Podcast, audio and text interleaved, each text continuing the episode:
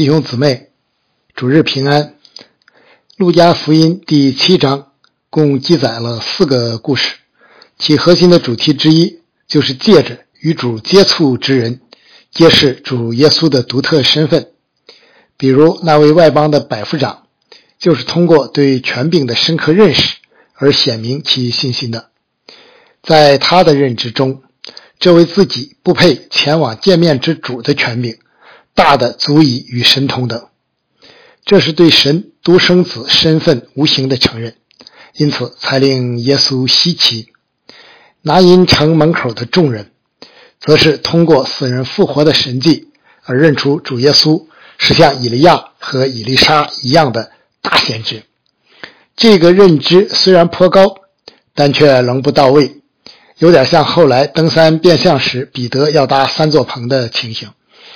第四个故事里，那位有罪的妇人，是通过自己爱心的特殊表达而承认主耶稣是赦罪之主。这个认知就与百夫长差不多了，因为只有神才能赦罪。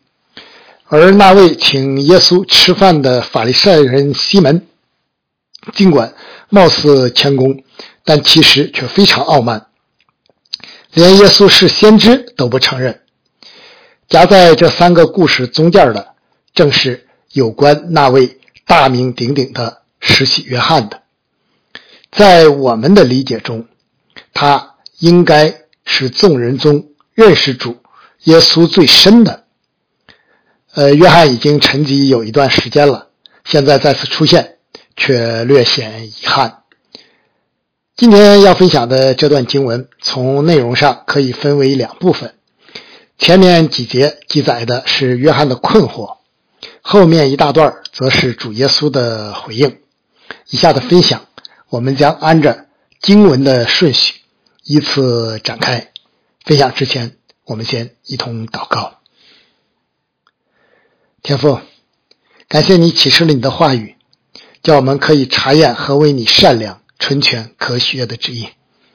以下的时间，恭敬的仰望，交托在主的手中。求主将那赐人智慧和启示的灵，大大的赏给我们，光照我们，开启我们。借着今天这段经文，向今天的我们说话，叫我们知道我们在世上行事为人当如何，我们将如何来认识我们的主，又如何认识我们自己。听我们的祷告，奉主耶稣基督的名。阿门。我们先来看施洗约翰的困惑。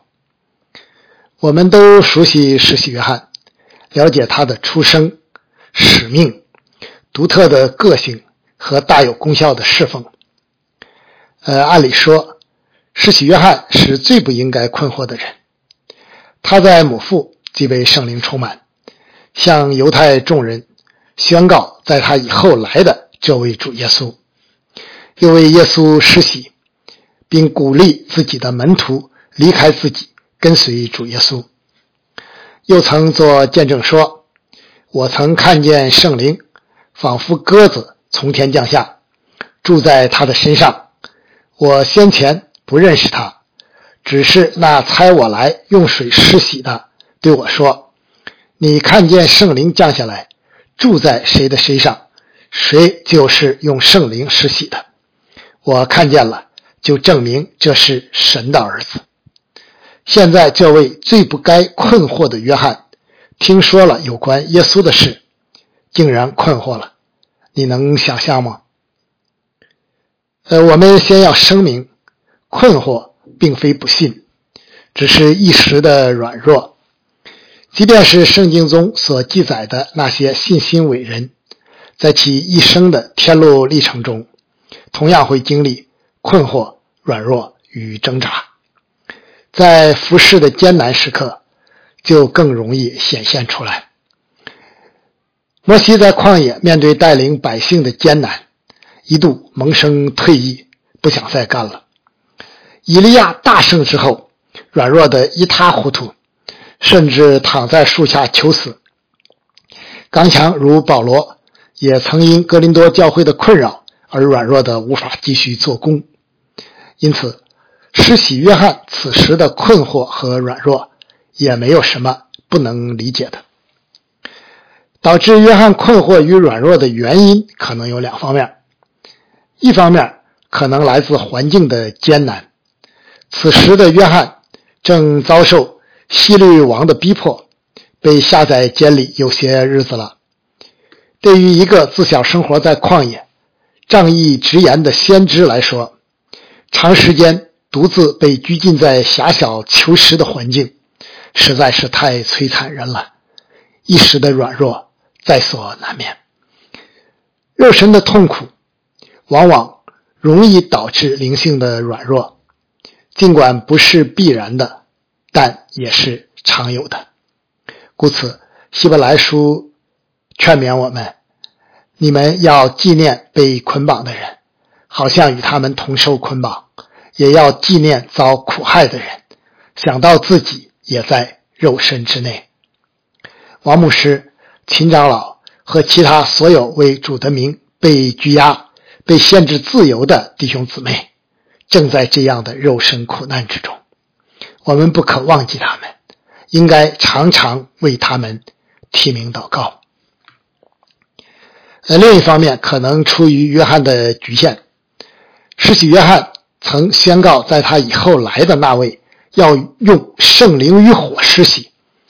似乎该大型审判与复兴之事，有些非同寻常的大作为才是。而他现在听到有关主耶稣所行的，不过是一些与教导、怜悯有关的事。即便是拿因城死人复活的神迹，也似乎不那么轰动。这样的弥赛亚，并不符合当时许多犹太人的期望。约翰可能也有些失望。约翰的局限，既出于其人性的软弱，又受限于其在旧恩历史中的位置。这后一部分，我们将在以下主耶稣的回应中看到详细的说明。既然困惑与软弱在所难免，要紧的就是如何尽快从困惑中走出来。留在困惑中越久，灵性。就越低，走出来就越难。施洗约翰不愧是属灵的高人，他的方法简单而直接，立即打发门徒去问主耶稣，因为他既是带来困惑之人，又是唯一能解惑之人。仅从这一点，我们就可以看出约翰的信心依旧没有失落。困惑。软弱与挣扎是每一个基督徒都避免不了的信仰经历，在面对逼迫、征战、试探或艰难的时候尤其真实。当自己陷入困惑与挣扎时，不要放任自流，尽快到主那里求问，就像施洗约翰一样。只要信心和盼望不失落，就一定能走出困惑。因为主的应许是：你们祈求就给你们，寻找就寻见，叩门就给你们开门。因为凡祈求的就得着，寻找的就寻见，叩门的就给他开门。当看到身边的弟兄姊妹陷入困惑与挣扎时，切忌论断与漠视，而是当兼顾他的信心，鼓励他持续不断的寻求主，陪他一同。走过这段艰难的日子，你的爱心与陪伴常常成为身处困惑之弟兄姊妹的力量与安慰。呃，我们现在来看主耶稣的回应。面对约翰的困惑，主耶稣并没有置之不理，更没有指责，而是充满恩典的予以回应。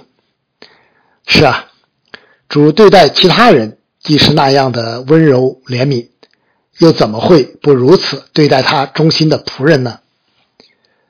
没有主动寻求的人，主尚且施恩，何况主动上门求问的约翰呢？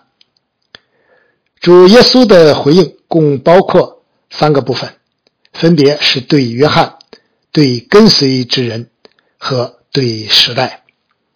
那么对约翰是这样，主耶稣并没有直接回答实习约翰的问题，反而提醒约翰去关注他所行的一系列神迹，就是瞎子看见、瘸子行走、长大麻风的捷径、聋子听见、死人复活、穷人有福音传给他们。神迹是什么？岂不是神做事的记号吗？故此。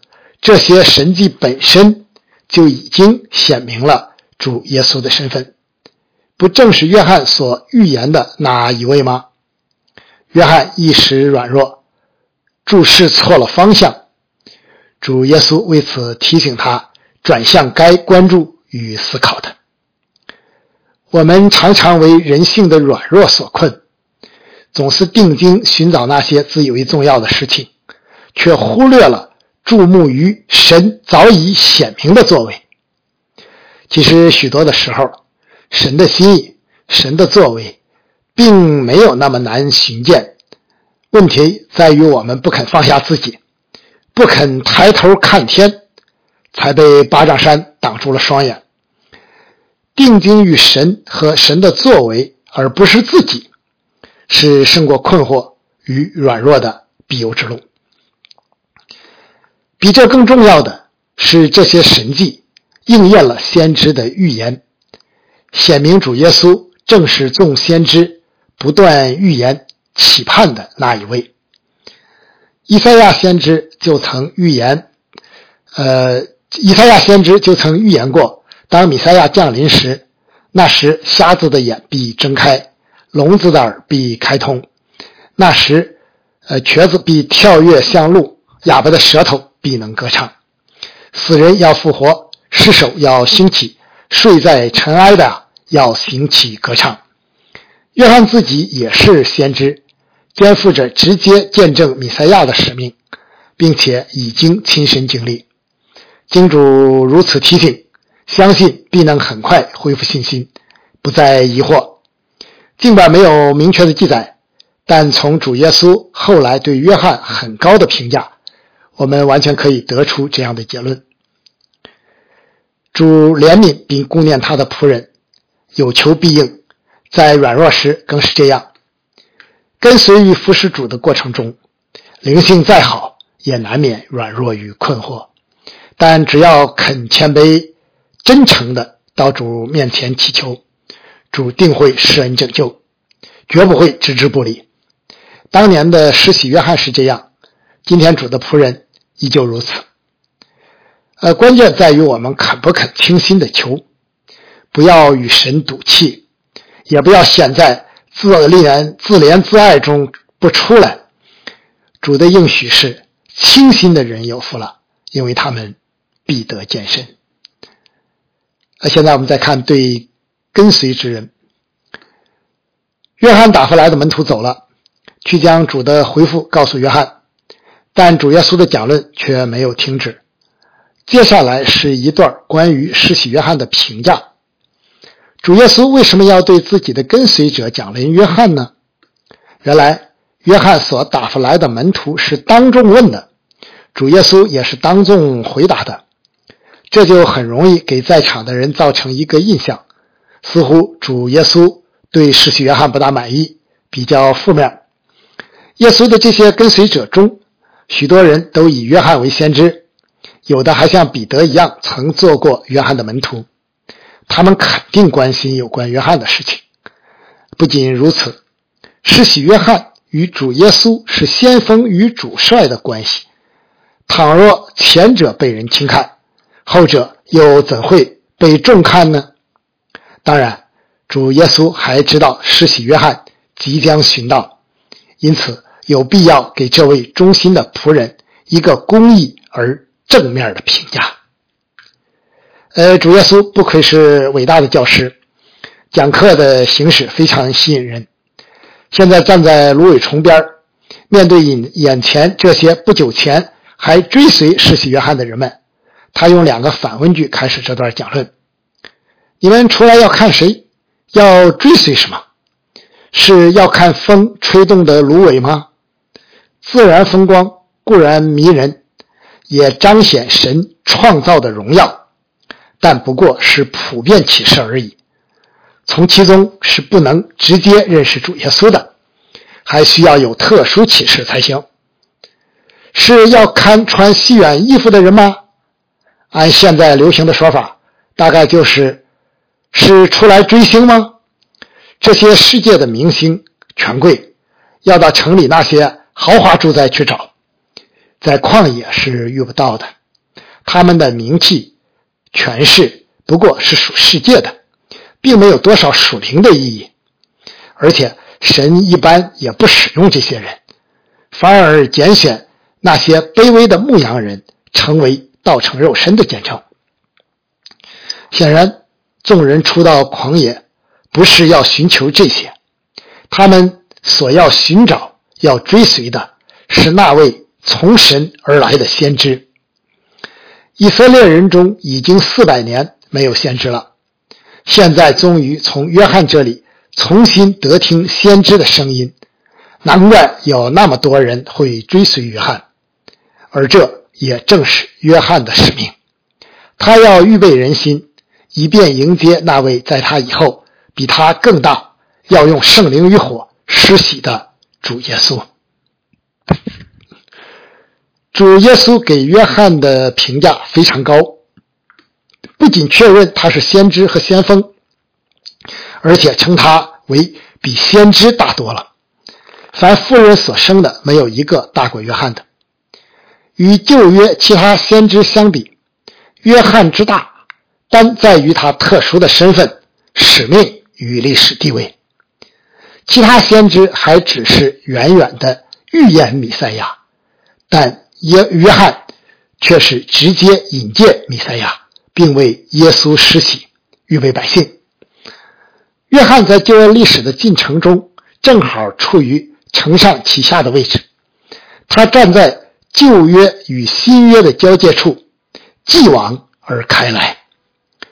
这样的使命与位置，是其他先知难以企及的，不可谓不大。由此可见，在约翰以后来的。开启新约时代的那一位，岂不是就更大了吗？但约翰仍是属于旧约时代，是旧约最后的一位先知。尽管他亲自见证了主耶稣，但却依旧没有看见十字架与复活，尚不了解救恩成就的完整过程，也没有领受圣灵的内助，对主耶稣的认识依旧有限。呃，这是约翰，也是所有旧约先知的局限。正是在这个意义上，主耶稣又说：“然而，神国里最小的比他还大。”呃，我们是新约的圣徒，已经承受了完备的启示，明白了十字架和复活的奥秘，又因信领受了圣灵，自然就比旧约的约翰大多了。但我们的大。却不意味着我们比旧约呃，我们比约翰和旧约圣徒更优越，贡献更多。这一切都是神的恩典与祝福，我们不过是幸运而已，并且我们还要记得，领受的多，相应的责任也大。将来到了交账的时候，谁向我们索要的，就比施洗约翰要多。听了主耶稣的这番讲论。在场的，在场那些承认约翰是先知或者做过他门徒的人都以神为义，呃，也就是承认上帝为义啊。这是吕中尊、吕振宗本的翻译哈。这意味着他们先前跟随施洗约翰是合乎神旨意的，是行在义路上的。既然如此，现如今跟随主耶稣，就是约翰所预言、所见证的这一位。必同样是行在神的心意中，在义路上了。同时，这也意味着他们承认主给约翰的评价是公义的。主不会忘记他那些忠心仆人的劳苦，必定赐他们荣耀的冠冕。正如使徒保罗临终所言：“那美好的仗我已经打过了，当跑的路我已经跑尽了，所信的道我已经守住了。”从此以后，有公义的冠冕为我存留，就是按照公义审判的主，到了那日要赐给我的，不但赐给我，也赐给凡爱慕他显现的人。啊，最后我们再来看对时代的回应。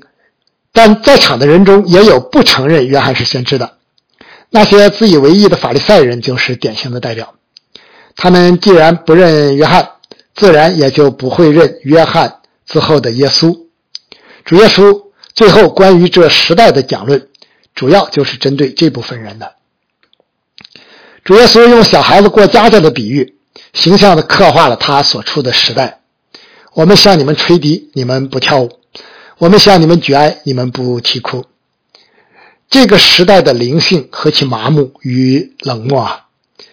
施洗约翰作为苦行僧而来，住在旷野，生活极其简朴，不吃饼，不喝酒，但却被认为是被鬼附着的。这样苦修的生活合乎常理吗？能讨神喜悦吗？不是宗教狂热吗？我们法利赛人自然是大不认同的。这必定是出于魔鬼。百姓认约翰为先知，不过是出于小民的无知与盲从而已。主耶稣作为普通人而来，正常生活，也吃也喝。他们又说他是贪食好酒的人，是税吏和罪人的朋友。从神而来的人，不应该是分别为圣的吗？怎么能与那些罪人混在一起呢？怎么能这么没热情呢？我们法利赛人一样还是大不认同的。你看，左右横竖，反正就是除了我以外，你们都不对，我都有攻击的理由。这是典型的自以为意。人一旦以这样的心态为人处事，无论你跳舞还是举哀，都难以打动他们了。可悲啊！不幸的是，我们今天的时代不也是这样吗？不用看世界，就是在教会的圈子里，你也能感受得到。正应了那句“日光之下无心事”。你要走主呼召的异象之路，奋起征战。他说你激进不是出于神，你要平稳安静，忍耐等候。他又说你碌碌无为，也不是出于神。拿着耶稣反对约翰，又拿着约翰反对耶稣，总是振振有词。除了他自己，别人都是错的，没有他看得上的，真让人哭笑不得。求主怜悯，我们能保持足够的警醒与谦卑，不要落入这样自以为意的境况。主耶稣以“但智慧之子都以智慧为事”结束讲论。呃，吕振中本译为。但智慧总是从他所有的儿女得证为对的。是啊，人都有自己的观点与看法，但却不一定都是对的。智慧人所寻求的是什么？岂不是神的旨意吗？承认约翰是先知，并进而承认耶稣是更大的那一位，这才是真智慧。不承认就是愚昧。现今的时代，流行的就是个人有权持有各自的观点，于是你对我对，大家都对，谁也不能说谁错。仅从这一点就能看出这时代的愚昧有多深。求主保守他的教会和儿女，不随从时代的风俗，始终如一的认真呃追求真智慧，以认识我主耶基督耶稣为至宝。最后，我们以使徒保罗写给哥林多教会的一段话结束今天的正道，并作为回应的祷告。保罗曾因这个问题多多的哥林多而受了不少的苦，但却也因此多得从主而来的安慰。为此，他把如下的感恩写给哥林多教会，也写给历时历代忠心服侍主的那些圣徒。愿颂赞。归于我们的主耶稣基督的父神，就是发慈悲的父，赐各样安慰的神。我们在一切患难中，他就安慰我们，叫我们能用神所赐的安慰去安慰那遭各样患难的人。我们既多受基督的苦楚，就靠基督多得安慰。我们受患难呢，是为叫你们得安慰、得拯救；我们得安慰呢，也是为叫你们得安慰。这安慰能叫你们忍受我们所受的，我那样苦楚。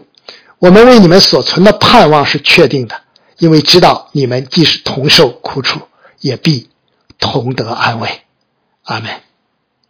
求主保守、看顾、安慰他自己的守望教会。阿门。